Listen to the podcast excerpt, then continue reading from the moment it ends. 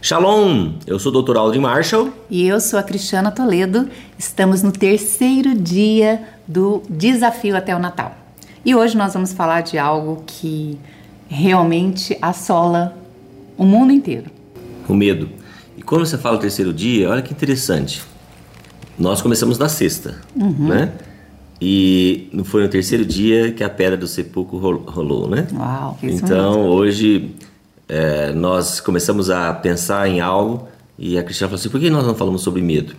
E no terceiro dia foi o dia em que todos os medos foram embora, né? Porque Jesus ressuscitou. Aleluia. Então é isso que nós queremos já começar trazendo para você essa esperança de que a fé deve ser no Deus correto. Amém. É isso aí. O Deus que traz vida e não morte. Exatamente. Porque o que, que, é fé? O que, que é medo, Cristiana, para você? Medo é você colocar a sua fé no Deus errado, né? Exatamente. É interessante assim que muitas pessoas nos procuram, né? É lógico que a gente não consegue atender todo mundo, mas a primeira coisa que eu pergunto quando alguém pede minha ajuda, um conselho, alguma coisa, porque geralmente as pessoas procuram você porque ela quer, elas querem uma solução para o seu problema. Uhum. Mas o Senhor Jesus, ele colocou dentro de nós tudo aquilo que nós precisamos. Então é dentro de nós que ele colocou, dentro de cada um de nós. Então nós podemos passar por situações parecidas, mas nunca será o mesmo problema. E cada um vai enfrentar esse problema de uma forma diferente. Por quê? Porque nós reagimos às situações de forma diferente. Uhum. Então a primeira coisa que eu falo com a pessoa quando ela vem me procurar é, sobre qualquer assunto, eu falo: você quer realmente? Você já percebeu que quando o Jesus se aproximou, ele perguntou assim: O que queres que eu te faça? Uhum. Porque às vezes você vai procurando uma pessoa, vai procurando por ajuda para resolver um tipo de problema. Uhum. Mas você não quer ir a fundo para ver a, a, raiz daquela situação. Uhum. Você só quer resolver aquele problema imediato. Porque ir na raiz do problema é solucionar realmente, de fato, aquela situação para te dar condições de você enfrentar qualquer outras situações na mesma circunstâncias que vier até você. Então acho que quando Jesus, acho não, eu creio que quando Jesus pergunta, ele nos faz esse questionamento: você de fato quer ser curado completamente ou você quer só resolver um problema da sua vida? E eu falo isso para as pessoas porque aí você tem autoridade na palavra de confrontar porque nós não gostamos de ser confrontados. Nós queremos uhum. só a solução para o nosso problema, mas nós não queremos ser confrontados. E Deus me deu um espírito muito forte de confronto. Então, às vezes, eu tenho temor quanto a isso, porque às vezes você confronta e as, e as pessoas recuam, né? Uhum. Então, realmente eu pergunto: você quer? Uhum. Porque eu vou falar aquilo que está na palavra e a palavra ela confronta, uhum. ela, né? Ela, ela entra ali, como diz a palavra, né? como uma faca, não é? Dividindo juntas e medulas. Isso. Então você precisa estar disposto a isso. Então eu quero falar para vocês que estão conosco nesse desafio. Você está realmente disposto a deixar para trás tudo aquilo que você colocou lá no primeiro dia, que são hábitos não saudáveis que você considera? Porque para você abandonar esses hábitos, é, você precisa tratar muitas coisas na sua vida. Uhum. Não é somente superficial, porque Deus não trabalha no superficial. Uhum. Deus penetra no nosso coração, no mais profundo, não é isso? Exatamente. Então, a primeira coisa que eu posso dizer é: você está disposto? Na medicina, eu, é, às vezes eu sempre uso um exemplo assim. Quando eu vou tratar é, um furúnculo, não adianta eu ficar passando, por exemplo, só mertiolate, passando um band-aid. É, isso não vai tratar, só vai esconder a situação. Parece que o furúnculo desapareceu. Mas o que, que eu tenho que fazer com um furúnculo ou um abscesso? Eu tenho que abrir e espremer. E isso dói. E dói uhum. muito, né? Porque eu já fiz muitos procedimentos desse e assim, realmente é uma situação que dói. Então, se você já teve um, uma situação dessa ou uma unha cravada, né? Não adianta você ficar só passando ali, você tem que ir lá no médico, uhum. o médico tem que fazer um procedimento, tirar aquele cantinho lá que é é, que está inflamado, né? E uhum. até a raiz, porque é o que a gente chama de cantectomia, não adianta ficar cortando a unha só por cima, uhum. que ela vai voltar a crescer e vai doer de novo e vai ficando cada vez pior a situação, vai infeccionar, inflamar. Uhum. Agora, quando o médico faz o procedimento correto, ou seja, vai lá e tira a raiz do problema, ou seja, aquela parte da unha que estava encravando, né? Tira a raiz. Uhum. Então, uh, eu creio que quando nós somos confrontados pela palavra, uhum. é, a gente vai na raiz do problema. Né? É, muitas vezes nós ah, falamos assim, ah, eu, eh, eu leio a palavra. Não, não, é a palavra que te lê. É né? Então, quando você é confrontado pela palavra, é, você é desafiado a sair daquele lo local em que você estava confortável. confortável em termos, né? Porque quando a gente vai ver na palavra, por exemplo, no livro de Juízes, na época de Gideão, uh, o povo de Israel estava sendo oprimido pelos, pelos midianitas. E eles vinham com um enxame, como gafanhotos, e dizimavam tudo o que eles faziam, todas as plantações, uhum. tudo o que eles tinham. E eles faziam o quê? Eles se escondiam em cavernas. Então, Uau, isso aí eu acho que é algo que acontece com todo mundo que sente medo. Primeira atitude é se esconder. Achar, é se esconder em cavernas emocionais, né? Uhum. Teve um outro texto também que eu acho fantástico, que é em 1 Reis 19, uhum. que fala sobre Elias. A Bíblia diz assim que Elias teve medo e fugiu para salvar a sua vida. E foi para onde? Para uma caverna. Bom, então nós identificamos aí algo que acontece com a maioria das pessoas que sentem medo. Ir para a caverna. Só que quando nós chegamos na caverna, nós sempre procuramos o culpado para aquela situação que nós estamos enfrentando, não é isso? Uhum. Então a primeira coisa que acontece ali na caverna é acusar.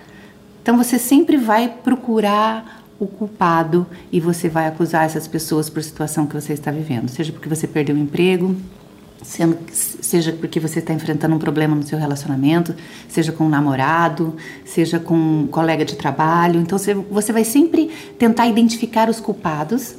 E quando você culpa alguém, que você é, encontra um culpado, aí você também encontra a vítima. E o que acontece quando você encontra o culpado e quando você se reconhece como vítima? Quando você encontra o culpado, você encontra uma vítima e aí existe a auto-vitimização. É uma pessoa que fica o tempo todo esperando que os outros resolvam o problema da sua vida. Já percebeu que quando você encontra com essas pessoas, ela é sempre vítima de uma situação, ela sempre é, coloca alguém como culpado daquilo, mas ela entrega para você resolver aquele problema. Então ela entrega todos os seus problemas emocionais na mão das pessoas que ela encontra à sua frente. Teve uma pessoa que veio falar comigo há um tempo atrás, ela falou: Cristiana, eu já procurei ajuda num monte de lugares, com pastores, com obreiros, com isso, com psicólogo, com isso, isso, isso, você é a minha última esperança. Aí eu falei para ela assim: bom. Primeira coisa, você tem que identificar algo aí na sua vida, a autovitimização.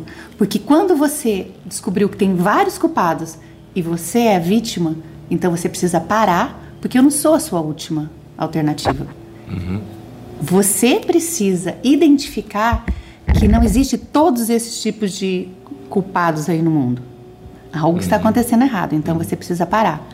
Então nós temos que identificar que não são as pessoas que vão resolver esse problema, porque ninguém consegue resolver o problema de alguém que fica o tempo todo se auto-vitimizando. É.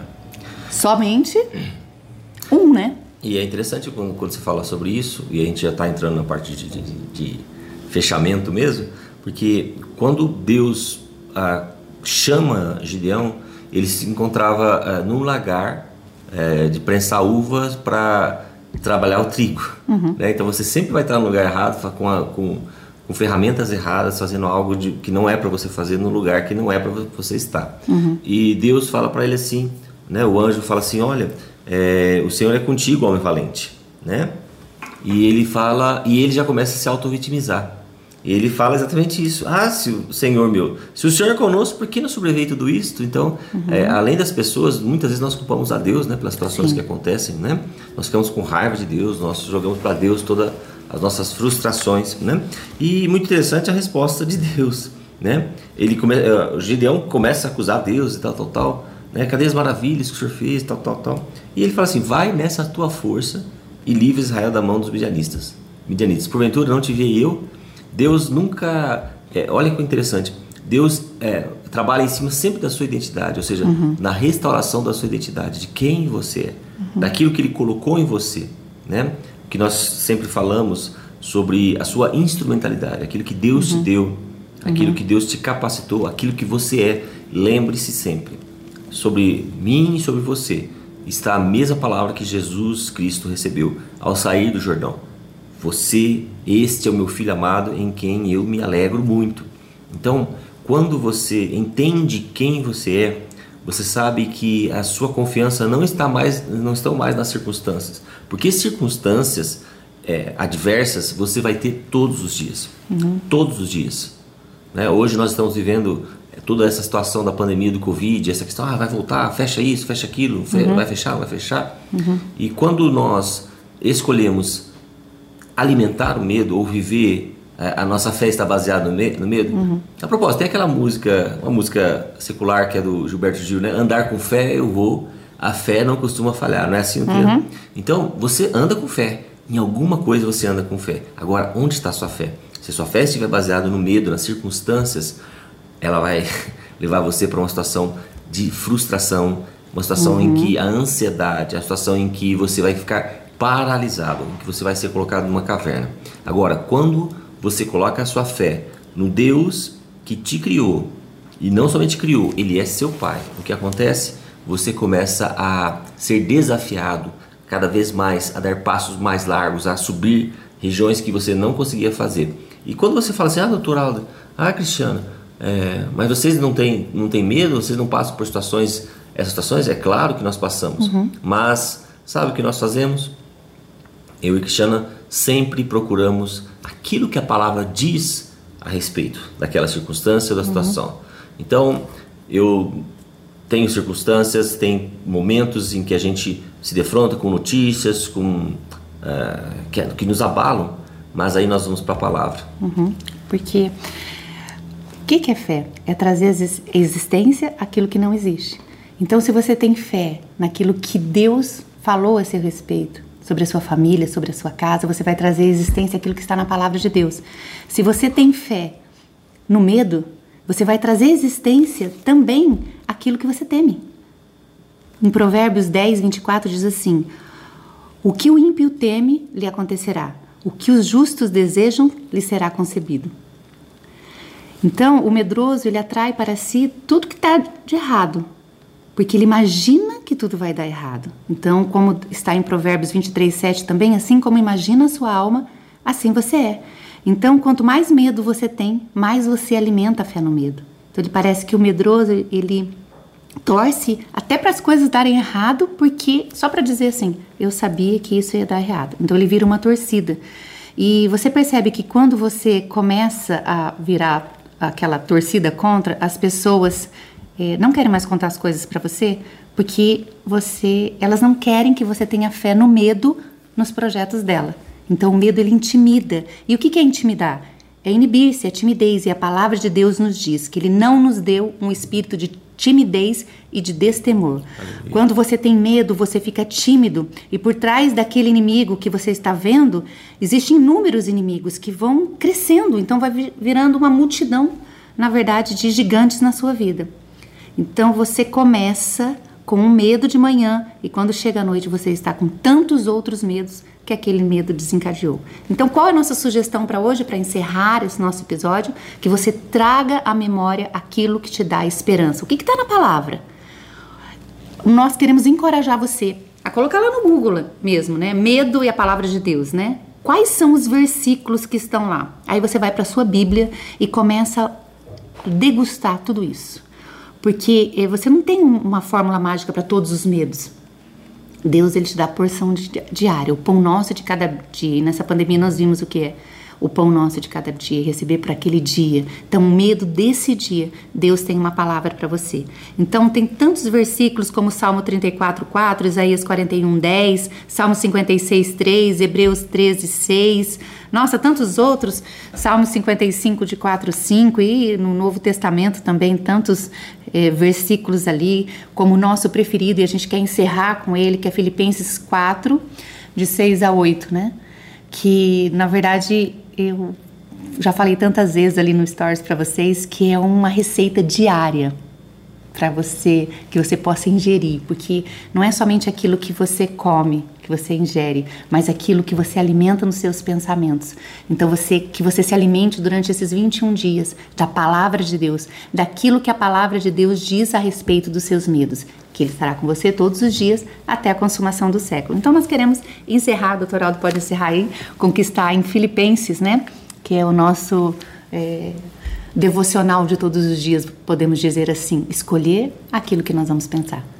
Não andem ansiosos por coisa alguma, mas em tudo, pela oração e súplicas e com ação de graças, apresentem seus pedidos a Deus, e a paz de Deus, que excede todo entendimento, guardará o coração e a mente de vocês em Cristo Jesus.